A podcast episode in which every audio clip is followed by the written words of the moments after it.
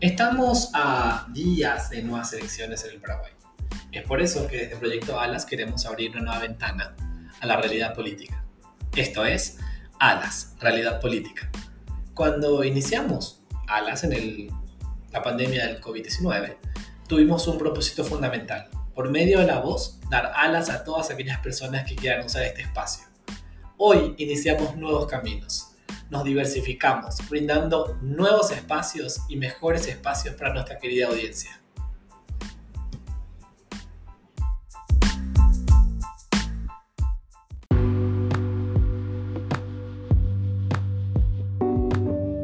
Hoy nos acompaña Joana Ortega, ella es candidata a diputada por Capital.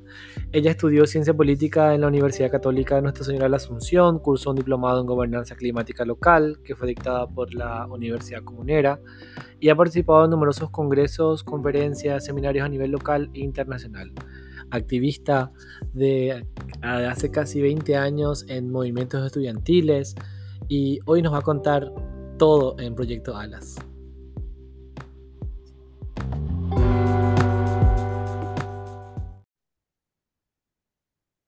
Y hola a todos y todas, hoy un día súper genial, súper especial, eh, el 8 de marzo y dentro de nuestro podcast tenemos a una persona que nos va a dar, nos va a dar cátedra acerca de, de lo que es política, de lo que su lucha también. Está con nosotros la, la candidata a diputada Joana Ortega. ¿Cómo estás, Joana? ¿Cómo estás, Carlos? Un gusto saludarte y a todas las personas que nos escuchan del otro lado. Así mismo es. Y para comenzar eh, esta, esta charla, eh, yo quisiera saber cómo es que nace tu amor por la política. ¿Cómo es que Joana Ortega dice, bueno, voy a hacer política, voy a entrar en este mundo tan fuerte que es la política? Bueno, mi amor por la política nace a partir de una experiencia muy personal. Eh, yo no vengo de una familia, tengo familias que eran por un lado colorados, por otro lado liberales y febreristas, eh, pero eran ya mis abuelos o bisabuelos, es decir, en mi núcleo familiar, mamá, papá no eran militantes, no, digamos, no había como una participación partidaria de mi núcleo ahí eh, familiar. Entonces creo que si eso no sucede en el núcleo familiar, a veces la única manera de acercarse a la política es por, eh, ya, por experiencias muy personales, ¿verdad? En mi caso, yo siempre cuento esto porque me parece además muy inspirador para otras personas jóvenes que a veces no tienen tanto interés por la política.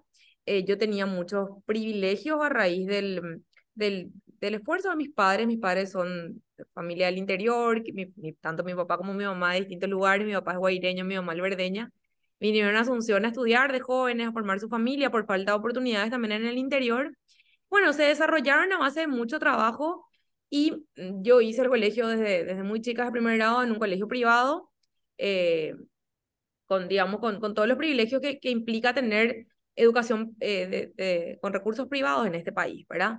Eh, cuando vino la crisis allá por el 2002, 2003, eh, mi papá sufrió en su, en su trabajo, digamos, la, la, la, crisis económica y a partir de eso decide cambiarnos a mí, a todos mis hermanos, que somos cinco, en ese momento éramos cuatro en etapa escolar, decide cambiarnos a un colegio público, ¿verdad?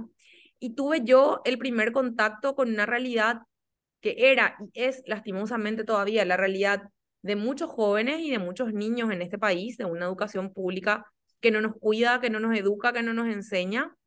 Eh, y yo no podía entender. Entonces, en esa circunstancia, digamos, yo digo, a la pucha, pero entonces todo lo que yo tenía antes no es normal. Hay un mundo por fuera de mi burbuja de privilegios donde los jóvenes eh, tienen profesores que son planilleros, que no vienen a trabajar, eh, estudian en, en aulas sin, sin vidrios, sin ventilador en el verano, por supuesto que sin aire acondicionado, ¿verdad? Eh, sin pupitres muchas veces, en, en, condiciones pésimas realmente para el estudio, ¿verdad? Eh, tenía muchos compañeros que tenían dificultades para llegar hasta el colegio, dificultades de transporte y demás. Y bueno, ahí a partir, digamos, de ese clic de, de pérdida de privilegios, yo me doy cuenta que la educación que yo tenía era absolutamente privilegiada y lo más triste, Carlos, era que dependía entonces de lo que mi, de cuándo tenga mi papá en su bolsillo para que yo tenga una buena o una mala educación. Entonces decía, ¿qué, ¿qué le distancia a mis compañeros del colegio privado de, de mis compañeros del colegio público, que son jóvenes, tienen la misma edad, los mismos gustos, a todos nos gustaban los Backstreet Boys, las Spice Girls en ese momento, pero ¿qué nos hacía distintos? Lo que nuestros papás tenían en su bolsillo. Y yo entendí que la educación tiene que ser un derecho y que no puede depender de cuánto tengan los padres en el bolsillo. Eh, y así fue como empezó en realidad mi interés por la política, primero a través de la política estudiantil, me involucré, creamos un centro de estudiantes con mis compañeros y compañeras, nos organizamos, fue una experiencia reveladora para mí, mi primera experiencia, diría yo, de participación colectiva en comunidad. Eh, después de eso participamos de lo, que, de lo que era la FENAES, en ese momento la Federación Nacional de Estudiantes Secundarios, eh, que en ese momento ya habíamos conquistado, después de lo que fue el movimiento por la obtención del boleto estudiantil, ya habíamos conquistado el, boleto, el medio boleto, el medio pasaje, pero todos los años había amenazas en la Cámara de Diputados o de Senadores que iban a suspender la ley o iban a cancelar la ley y a nosotros nos tocó defender esa conquista de, de la obtención del medio boleto.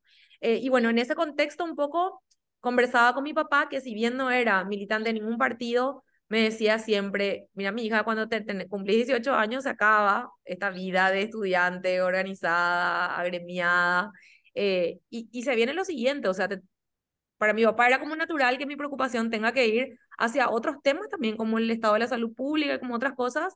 Y tengo que decir que me hincó mucho em, para que yo me preocupe un poco de investigar sobre cada partido político, con qué espacio, con qué ideas yo me sentía más representada. En ese sentido, sí tengo que decir que mi familia, por más de no tener participación política, en mi familia nuclear, papá y mamá nos hacían siempre ver las noticias, leer diarios. Eh, insistirnos un poco en el debate político y en casa era siempre que iba a haber elecciones un debate respecto a quién lo que mamá y papá le iban a votar y se debatía de política. Entonces, así como yo... ¿Cómo? Todos en esa generación tuvimos ese, yo también soy más o menos de la misma generación que vos, y todos pasábamos por ese, ¿a quién le vas a votar? ¿Cómo vas a vivir? Porque yo creo que ellos estaban viniendo de la dictadura teniendo como una especie de, de nuevos aires y, y lo que estás diciendo, te creo que me siento identificadísimo porque también es lo mismo para mí. Yo soy también del interior y la educación para mí acá hasta ahora me cuesta muchas cosas. Hasta ahora yo no puedo acceder a muchos, a muchos niveles por muchas cosas más. Y yo creo que es tan fuerte lo que decís y una realidad que se vive todavía. Sí, así mismo es. Y, genera, digamos, después un, un camino y un trayecto lastimosamente eh, desigual, ¿verdad? Desigual, porque si uno no parte de tener una base de buena educación, por supuesto que después tenemos otras políticas del Estado a las cuales no podemos acceder. Bueno, todo eso un poco nos debatíamos allá por el 2002-2003 en la FENAES, eh, y de esa generación, yo siempre recalco, salimos muchos que militamos en distintos partidos, cada uno encontró su camino de por dónde ir, muchos compañeros que están en el Partido Liberal, otros que están en el Partido Comunista, en mi caso yo me fui a País Solidario, simplemente leyendo las ideas de un partido, decir, yo estoy de acuerdo con estas ideas que proponen, con el modelo de sociedad, con el modelo de Estado que me propone este partido, que puede no ser perfecto como espacio partidario, pero que sin duda representa las ideas del Paraguay que yo quiero y en el que quiero crecer, en el que le quiero ver crecer a mis hijos. Y bueno, a partir de ahí me acerqué un poco a la política y una vez que entré en contacto con la política ya fue, fue para siempre, ¿verdad? Tenía 16 años, hoy tengo 35 eh, y creo que en estas semanas eh, se deben estar cumpliendo, porque era claro para las elecciones del 2003, así que se deben estar cumpliendo como 20 años que empecé eh, mi militancia y mi activismo político partidario. Se habla mucho del rol de la mujer en la política. Hoy por hoy, incluso hasta podría decirse que es como un cliché de algunos que otros políticos o algunos movimientos, y bueno, queremos que la mujer esté en los roles, en los puestos. Pero eso, ¿cómo lo ves realmente, Joana? ¿Lo ves así que, que estamos avanzando como país o que estamos solamente en el cliché de decir que tenemos que meter a a mujeres y varones de alguna manera en los partidos o movimientos?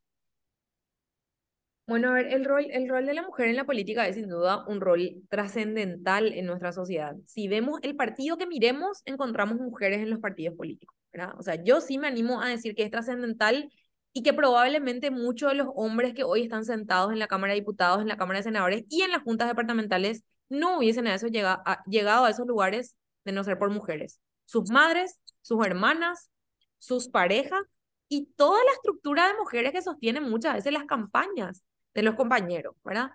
Eh, sin embargo, todavía la representación efectiva de las mujeres es un gran desafío. En la Cámara de Senadores no tenemos más de ocho senadoras, si, si no recuerdo mal la cifra, si es absolutamente minoritaria y escasa la participación que tenemos en las mujeres, porque tenemos todavía un sinfín de barreras que superar. Hoy hablaba de esto con, con unos compañeros porque estamos organizando unas actividades.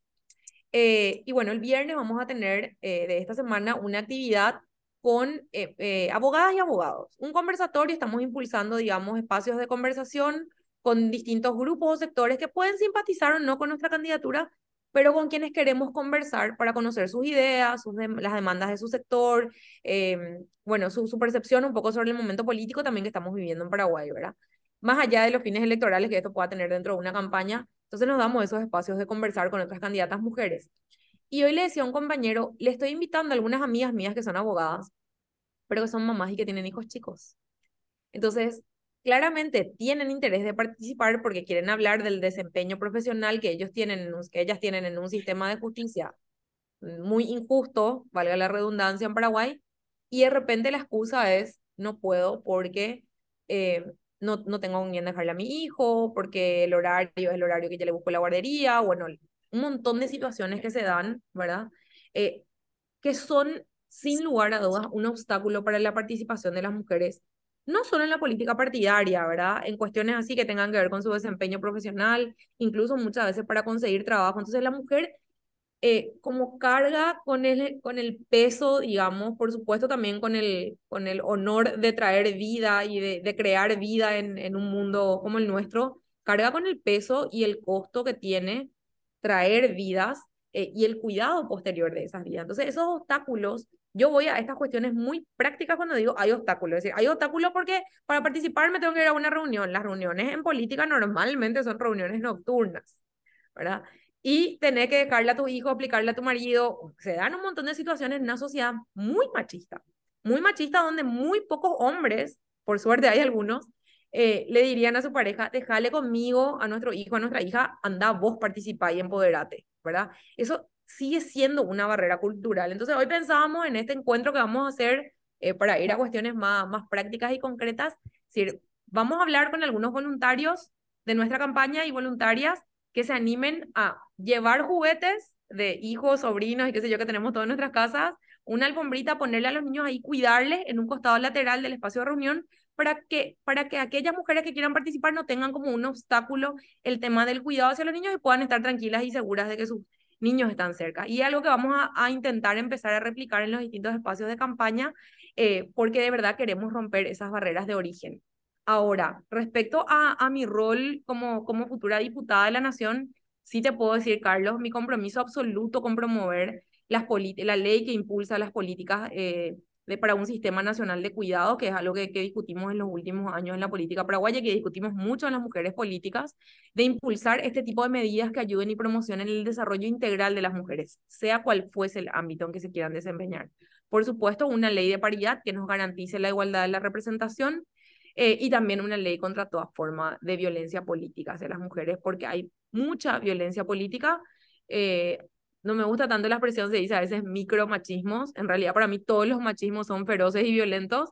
Eh, pero sí, un poco prácticas pequeñas como de, lo que, de lo que a mí me ha pasado, te digo, porque fui candidata, fui la única candidata mujer a la intendencia en el 2021 en la capital del país, y es la capital del país donde tendríamos que tener un pensamiento más moderno, más progresista, qué sé yo. Eh, y todavía ha costado un montón, ¿verdad? O sea, la incredulidad de que una mujer puede ser intendenta cuando ya tuvimos una mujer intendenta.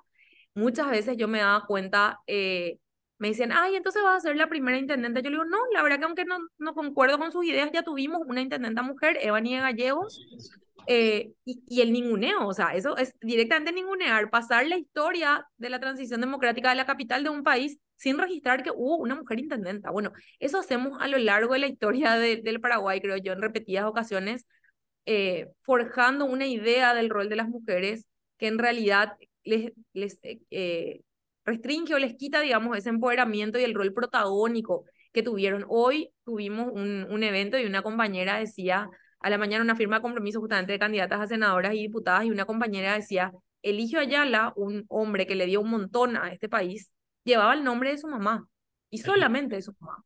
Fue un hijo criado por una mujer sola, ¿verdad? Y esa es la realidad eh, de, de, muchos en, en, un país donde todavía nos cuesta reconocer el rol súper protagónico que tiene la mujer en nuestra sociedad. Pero incluso, incluso hoy por hoy la, la familia se cimen, está cimentada en, en, la mujer, en, en, en la que lleva Tu mamá la que se va a la reunión de padres, tu mamá es la que, la que te eh, trae, te lleva, la que cocina y tiene que hacer millones de cosas dentro, ¿verdad?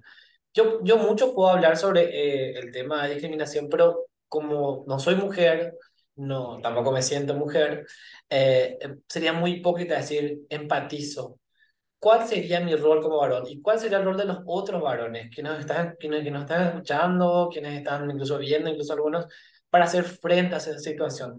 ¿Cómo podemos, siendo varones, ayudar a, a, a ese cambio?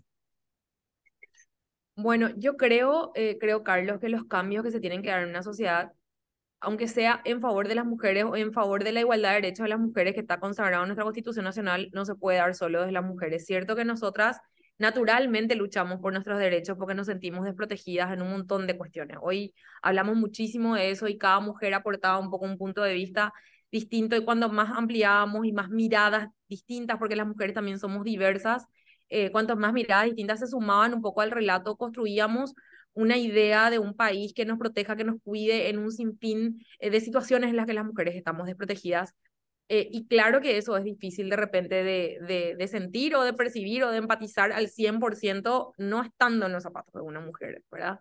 Eh, porque como dicen, eh, y como decías, hacemos todo y dicen algunos, y encima con tacos altos, ¿verdad? Entonces, realmente eh, pero es muy importante que tengamos este debate con nuestros compañeros. Yo eh, soy partidaria de que esta cuestión no va a salir o no se va a dar una participación igualitaria y un desarrollo igualitario, porque en realidad no pedimos más que lo que nos corresponde, no pedimos más que lo que la Constitución Nacional ya nos da desde el año 1992, desde el principio de la transición, que es la igualdad de derechos. Que yo, siendo mujer, no tenga que ganar menos que vos solo por mi condición de mujer, ¿verdad? o que no me, no me estén acosando en la calle solo por ser mujer, o que un montón de situaciones, o que yo no pueda acceder a premios, a becas, a situaciones de, eh, digamos, reconocimientos solamente por el hecho de ser mujer, ¿verdad? Entonces no, no pedimos más, no nos sentimos tampoco más que los hombres, nos sentimos diferentes pero iguales en derecho. Y eso es un poco lo que reclamamos y allí es fundamental el, el rol de nuestros compañeros eh, en la política, digo, de, de, nuestros compañeros, pero también en la vida, Carlos, ¿verdad? Eh, y me parece que es algo que las mujeres tenemos que promover muchísimo ese debate con nuestros padres. Yo soy eh, además hermana mayor de una hermana y tres hermanos, entonces es un tema que está en debate constante con mis hermanos, con mis hermanos, con mi papá, con mi, en, en su momento lo discutía incluso con mis abuelos que tenían claramente una visión mucho más conservadora, tradicional, claro. eh, del rol del hombre, ¿verdad? Del patriarca, de la cabeza de familia, de que el hombre nomás luego se tiene que sentar en la punta de la mesa o tiene que comer el plato de comida más grande, un montón de costumbres muy arraigadas en nuestra sociedad, pero que no vamos a romper nosotras solas. Claro que nosotras tenemos que empujar porque somos quienes sentimos en, en carne propia, en nuestros pies, en nuestro taco alto, en, en, todo, ¿verdad? Lo que atraviesa el cuerpo de una mujer. Eh, pero sin duda necesitamos el acompañamiento de, de, nuestros compañeros y en ese sentido decir que yo en mi camino de, de, militancia he encontrado muchas situaciones, por ejemplo, con la discusión de la ley de paridad, donde lastimosamente hay mujeres que por esa misma cultura machista con la que fueron criadas, no acompañaron una ley que nos garantizaría la igualdad de derechos eh, de participación política a todas. Y sí nos encontramos con hombres, senadores y diputados que entendieron que, que merecemos ese derecho, que sus hijas merecen ese derecho, porque es muy importante el mensaje que les dejamos a las futuras generaciones, ¿verdad? Entonces, eh, sí, yo creo que por más de que no puedan sentir al 100%, es demasiado importante que nos acompañen, que caminen con nosotras, que en la marcha del 8M también estén con nosotras y nos ayuden a romper un poco esa, esa cultura machista que está tan instalada en nuestra sociedad y sobre todo diría yo que nos ayuden a educar a las nuevas generaciones con otra mirada, ¿verdad? Antes pues me acuerdo que, no sé, mis hermanitos lloraban y de repente los abuelos decían,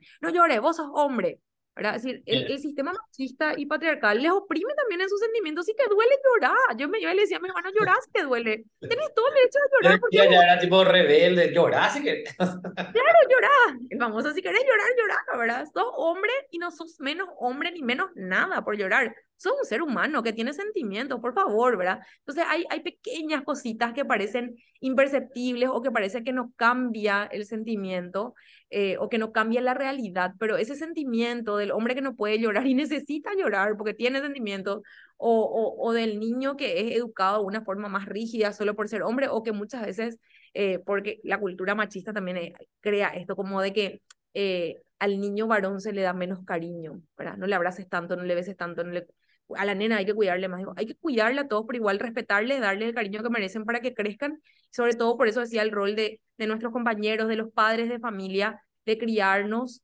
eh, ya con una mirada distinta, ayudar a criar a nuestros hijos con una mirada distinta. Creo que esa corresponsabilidad en la construcción de una sociedad igualitaria es realmente una tarea que tenemos que compartir entre hombres y mujeres. Totalmente. ¿Y cuál sería, por ejemplo, así como para entrar también en, dentro de estos 20 años, qué fue lo, lo más descabellado que vos sentiste como, como mujer política, la violencia más tipo, ¿qué fue lo, lo peor que te pasó y dijiste, no, acá no, esto tiene que cambiar? O, o dijiste, no, acá tiro la toalla, me voy. Bueno, a ver, yo tengo que decir que dentro de todo soy privilegiada, ¿verdad? Privilegiada porque crecí en un entorno sin violencia, por ende luego cualquier así resquicio de violencia a mí ya me llama la atención y es como ya prendo todas mis lamparitas y, y muy difícilmente en un espacio, o sea, yo nunca me sentía acosada, por ejemplo, en un espacio partidario, no quiero decir que no suceda, sucede muchísimo, pero nunca creo que por mi propio carácter era como un miedo, esta nos va a denunciar, nos va a perseguir, no, nos va a dejar en paz si hacemos algo, ¿verdad?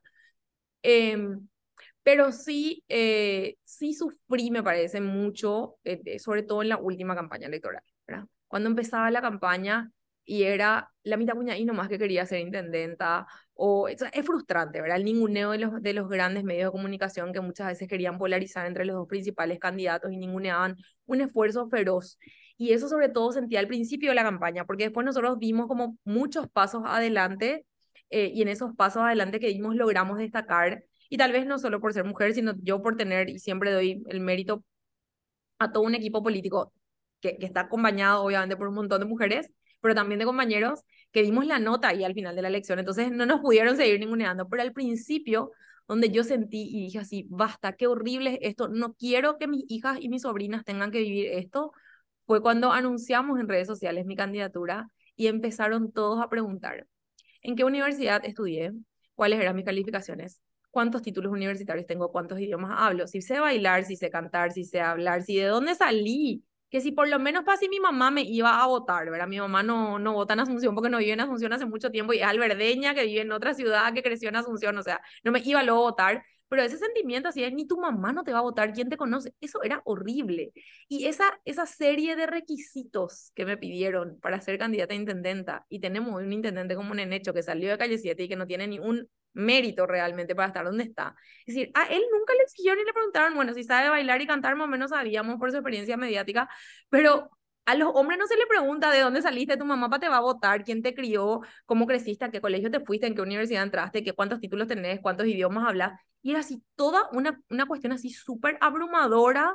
Y ese día tuve la contención, obviamente, de todas mis compañeras que salieron a decir, Joana es militante hace 20 años, se comprometió con las causas estudiantiles, bueno, y me defendieron muchísimo y me dieron la fuerza como para salir, pero fue duro, fue duro porque eh, en un momento te da la impresión de que no hay lugar para las mujeres en la política o que no hay lugar para una política distinta o para una política no tradicional. ¿verdad? Te hace como te mueve un poco. Pero siempre digo por eso, ¿cómo? Como que no llegabas, como que no, no servía. Claro, como sobre si es una reacción de la gente, eh, ¿qué va a pasar en tres meses cuando sean las elecciones? Decía yo, ¿verdad? Pero sí tuve un equipo que me acompañó y digo por eso muchas mujeres, porque sin la contención de ellas también, que sentían como yo eh, lo que me estaba pasando, tal vez no llegaba al 10 de octubre. Y llegué, llegué sostenida por muchas mujeres, por mi mamá a la distancia, por mi abuela, por mis tías, por mis primas, por mis amigas, por todas mis compañeras y mis compañeras candidatas a concejalas que fueron así un lujo tenerlas en el equipo realmente. Eh, así que creo que todo, todo tipo de situaciones también que sorteamos las mujeres u obstáculos, siempre nos sobreponemos por estar acompañadas de muchas mujeres. O de otras mujeres. Y para terminar esta entrevista, realmente creo que vamos a hacer la segunda parte porque es súper apasionante hablar con Joana. Eh, es, ¿cuál es tu mensaje para esa mujer que hoy está recibiendo violencia, que hoy está siendo acosada en este día tan peculiar que es el 8 de marzo? ¿verdad? ¿Qué le decís? O sea, como para cerrar y poder darle un poco de alas desde Proyecto Alas a, a esas mujeres que están hoy en el 8 de marzo. Bueno, las mujeres que reciben violencia, expresarles mi solidaridad y toda la fuerza del mundo, que se animen a denunciar a sus agresores, que sabemos que es un círculo muy difícil de romper y que muchas veces no tenemos todas las herramientas a mano, pero que acudan a todas las mujeres a las que puedan acudir para que les sostengan eh, y que, que siempre vamos a tratar de, de acompañar y de construir una sociedad distinta donde ni ellas ni nadie más tenga que sufrir violencia, pero que traten de salir de ese círculo porque es un círculo difícil de salir por múltiples motivos. Ninguna mujer es violentada porque quiere, si hay una mujer violentada es porque hay alguien violentándole, normalmente un violento, eh, y es sobre el violento sobre donde, tenemos que poner las exigencias y no sobre esa mujer que merece salir de esa situación. Así que mandarle mis fuerzas a quien sea que esté escuchando y decir, recurran a otras mujeres, recurran a nosotras, que estamos para ayudar y denuncien, denuncien, denuncien y salgan de sus círculos de violencia. Pero sobre todo, Carlos, decirle a todas las mujeres que se animen a luchar por sus derechos, que tengan coraje que tenemos quienes hoy somos mujeres la obligación de construir una realidad distinta para las niñas que nos están mirando. Y esa es una mirada que yo tengo siempre muy presente. Tengo sobrinas, eh, la hija de mi marido también, que, que es como eh, para mí siempre una pequeña lucecita que me está mirando y que yo digo, yo quiero que nazca, que crezca en una, en una sociedad distinta, en una sociedad donde no sea discriminada por ser nena, por ser adolescente, nena o por ser mujer, eh, y que ellas nos vean, ojalá a las mujeres que hacemos política con esa idea de, inspirarles y que se vean en nosotras como un ejemplo para plantearse también ser diputadas, intendentas, concescalas y, por qué no, presidentas de la República del Paraguay hasta que sea normal ver mujeres en esos puestos de decisión. Así que ojalá sirvamos de, de mucha inspiración y que podamos construir ese futuro distinto para ellas. Muchísimas gracias, Joana. Eh, gracias a todos los que nos están escuchando también. Espero que este podcast llegue a muchas mujeres hoy en el 8 de marzo y que podamos también de alguna manera desde el proyecto, este proyecto comenzó en la pandemia con testimonios de mujeres, eh, hoy sea, se haga realidad, ¿verdad? Que sea que, que, que termine, que, que, que, los índices bajen, que no, que no haya más ninguna mujer violentada en el país. Y ese es nuestro pequeño aporte. Como te decía, empezamos con 12 mujeres quienes nos dieron su testimonio de, del COVID-19 cuando fue el, el, encer, el, cuando nos encerraron, nos encerramos todos. Y hoy está cambiando esto también y es un espacio para todas las mujeres, varones, para todos quienes quieran estar en Proyecto Alas. Muchísimas gracias, Yara. Gracias, Carlos, por la invitación. Saludos.